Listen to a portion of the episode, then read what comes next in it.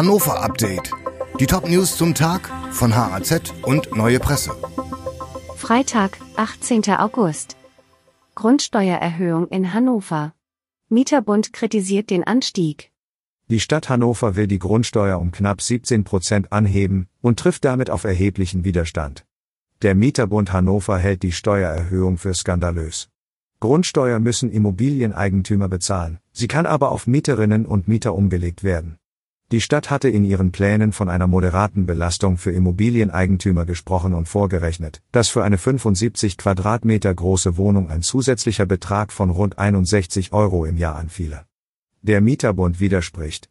Für Alleinerziehende mit Kindern sei ein zusätzlicher Betrag von 61 Euro viel Geld. Wer ein Gehalt nur knapp über dem Mindestlohn beziehe, müsse jeden Cent umdrehen. Medizinische Behandlungsfehler in Niedersachsen. Jeder vierte Verdachtsfall bestätigt. Eine falsche Diagnose oder sogar die Verwechslung der betroffenen Körperteile bei einer Operation. Wenn Ärztinnen und Ärzte Fehler machen, kann das schwerwiegende Folgen für Patienten haben. In Niedersachsen hat sich im vergangenen Jahr jeder vierte Verdacht auf einen Behandlungsfehler bestätigt. Wie der medizinische Dienst Niedersachsen auf Rückfrage mitteilt, wurden zu 1230 Fällen Gutachten erstellt, bei 25,7 Prozent der Fälle lag tatsächlich ein Behandlungsfehler vor. Die Dunkelziffer dürfte deutlich höher sein. Wer den Verdacht hat, Opfer eines Behandlungsfehlers geworden zu sein, sollte nicht zu lange warten, denn die Ansprüche auf Schadensersatz verjähren nach drei Jahren. Das Wetter. Besserung in Sicht. Nach einem verregneten Donnerstag sind die Aussichten in der Region Hannover wieder heiterer.